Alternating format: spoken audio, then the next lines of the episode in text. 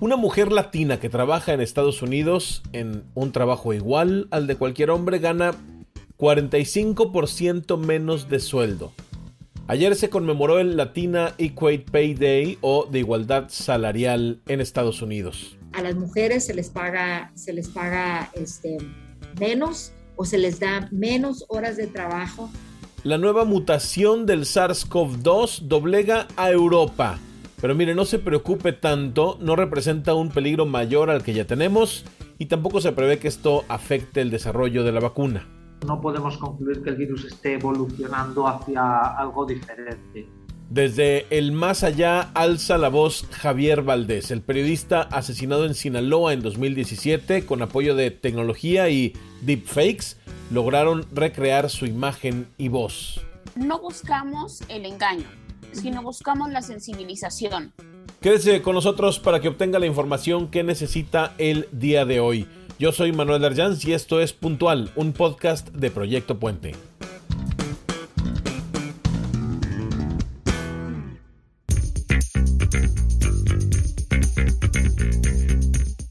Laura Gil es una empleada agrícola que radica en Ventura, California. Luego de ver las desigualdades en materia laboral, pero sobre todo económica que imperaba en su centro de trabajo, pidió oportunidades que no le dieron.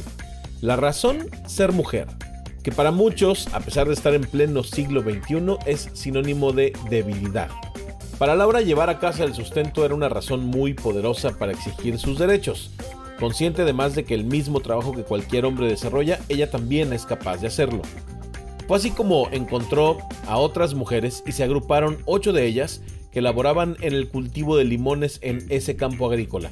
Pidieron hablar con sus supervisores, exigir las mismas condiciones laborales que los hombres tenían queríamos nosotros hablar con ellos y ellos no querían hablar con nosotros porque a los varones les daban más tiempo de trabajo y, según tengo entendido ganaban un poco más que nosotros, no recuerdo si 10 o 15 o algo así centavos más por hora que nosotros. Y por eso fue el motivo que decidimos demandarlos. Los hombres que tenían menos tiempo llegaban a ganar muchísimo más que ellas. Además les daban más horas de trabajo, lo que obviamente se traducía en mejor remuneración. Cuando la jornada de recolección terminaba, los hombres tenían la oportunidad de limpiar las bandas y en general dejar el equipo ordenado para el siguiente día de trabajo.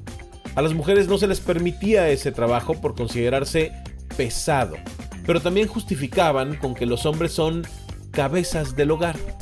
Ellos decían que porque ellos mantenían el hogar, entonces yo les dije, ustedes no saben quién mantiene a quién, le dije, hay muchas madres solteras que luchan por su vida, por sus hijos, por su familia.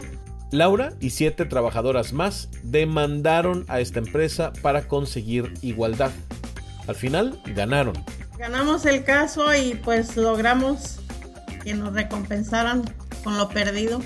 Nos dieron oportunidad de que hiciéramos el trabajo de hombre. Yo manejé un montacargas también, porque era trabajo de hombre, yo lo podía hacer. Yo cargaba los vagones de trenes, de los trailers grandes. Yo los podía cargar. Este es solo uno de miles de ejemplos que existen no solo en Estados Unidos, sino en el mundo entero. Ayer se celebró en aquel país el Latina Equate Pay Day o de igualdad salarial enfocado específicamente a las mujeres latinas. Déjeme darle un dato. Mire, el año pasado este día se celebró el 20 de noviembre.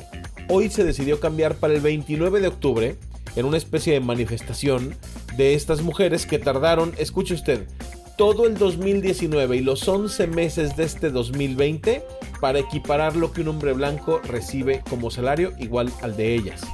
A las mujeres latinas se les paga 45% menos que a los hombres en cualquier oficio que desempeñen. Esta brecha salarial significa menos dinero para sus necesidades, sus familias, y aunque estos números son más o menos generalizados, el sector de la agricultura es el más inequitativo, justo donde Laura se desempeña. Hablamos con Mili Treviño, ella es directora y fundadora de la Alianza Nacional de Campesinas en Estados Unidos. Ella representa más de 700 mil trabajadoras en diferentes estados de la Unión Americana, muchas víctimas de abuso laboral, especialmente por su origen humilde y por su origen latino. Hemos encontrado bastante gente que eh, cuando trabaja por, por pieza, este, trabaja 10 horas, 12 horas y solamente están ganando 80 dólares. Y uso mucho ese número porque siempre dicen, pues son 80 dólares son 50 dólares. ¿Y cuántas horas trabajaste? No, pues 10 horas. Entonces quiere decir que estabas ganando 5 dólares la hora.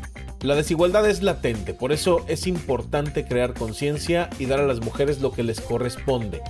María de Luna, coordinadora nacional de póliza y abogacía de la asociación, nos dijo que la conmemoración del Día del Pago Igualitario es para crear conciencia y evidenciar cómo afecta a las campesinas en particular.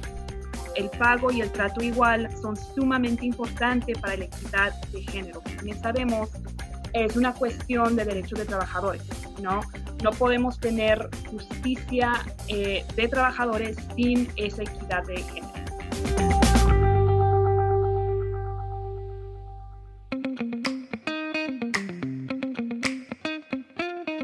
Bien, en otros temas, ayer se dio a conocer que el virus del SARS-CoV-2, causante del COVID-19, había mutado aparentemente en un campo agrícola de España. De acuerdo al rastreo de los científicos, se trataría de la variante que actualmente doblega a toda Europa.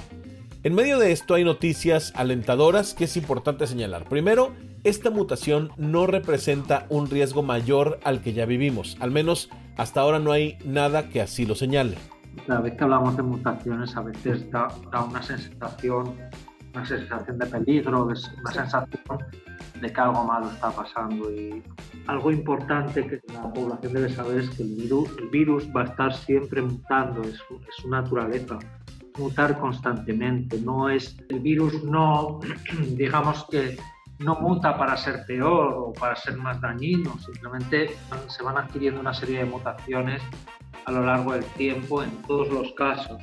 Esas mutaciones eh, al final constituyen la huella genética del virus. Escuchó usted al doctor Armando Arias, virólogo de la Universidad de Castilla, en La Mancha, en España. Nos explicó que el virus ha mutado ya cientos de veces y que esto es un proceso normal que aparte de, ser una huella genética de este virus, estos cambios no está claro que puedan, que estén cambiando la naturaleza del virus. Es posible que simplemente sea una huella distintiva.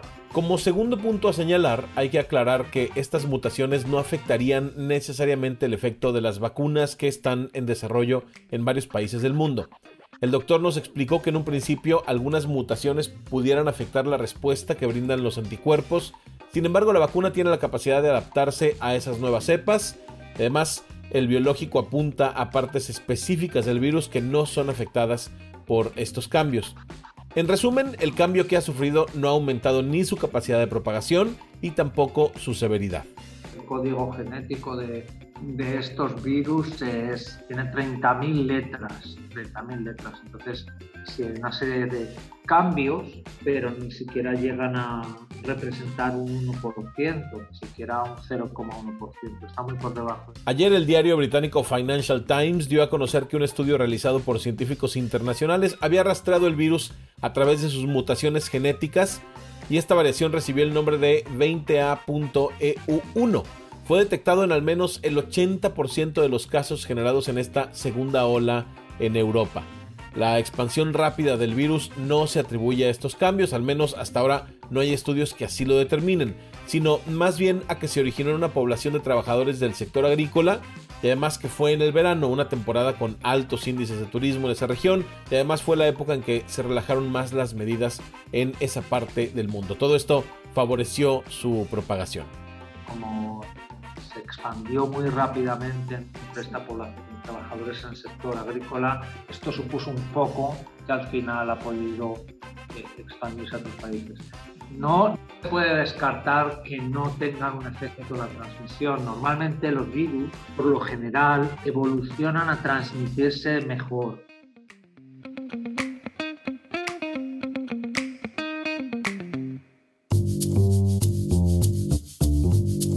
Señor presidente Andrés Manuel López Obrador, soy Javier Valdés, periodista y escritor. El 15 de mayo de 2017 fui asesinado por órdenes de alguien a quien no le gustó lo que publiqué. Pero aquí estoy, como me ve, hablándole.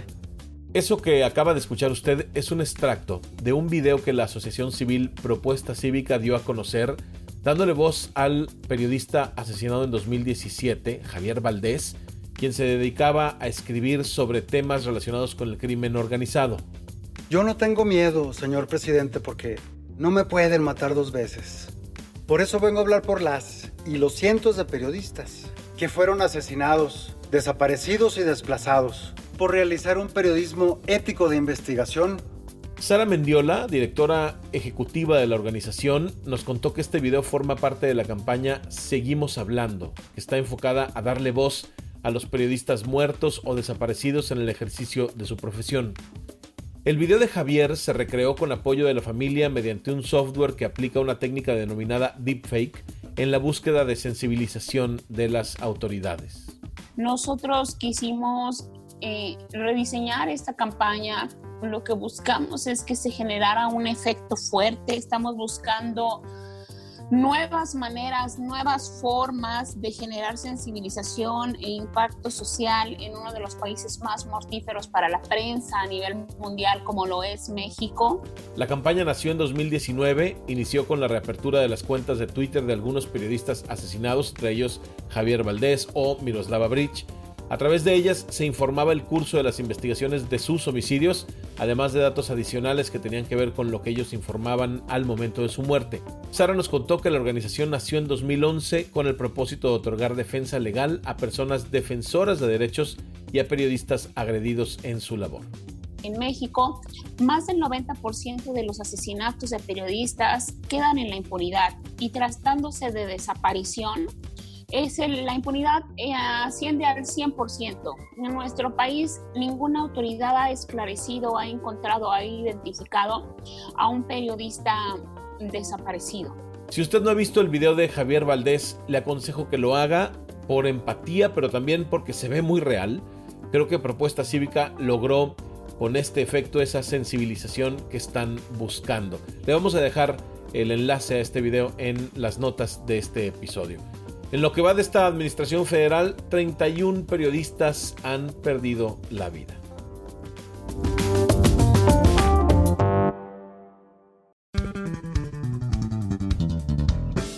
Bien, yo le agradezco muchísimo que nos haya acompañado el día de hoy. Ya tiene usted la información que necesita para este día. Si le gusta el trabajo que hacemos en Puntual, le pedimos por favor que vaya a Apple Podcast o a cualquier plataforma donde escuche este podcast y nos califique, nos dé una reseña, nos diga cómo lo estamos haciendo. Sus reseñas y opiniones siempre nos ayudan a mejorar. Yo le agradezco muchísimo que nos haya acompañado el día de hoy. Le agradezco como siempre a todo el equipo de Proyecto Puente, pero en especial a Natalia de la Rosa en la producción y a Anaís Dávila en la edición de este episodio. Que tenga usted un excelente fin de semana. Esto es puntual. Nos escuchamos el lunes.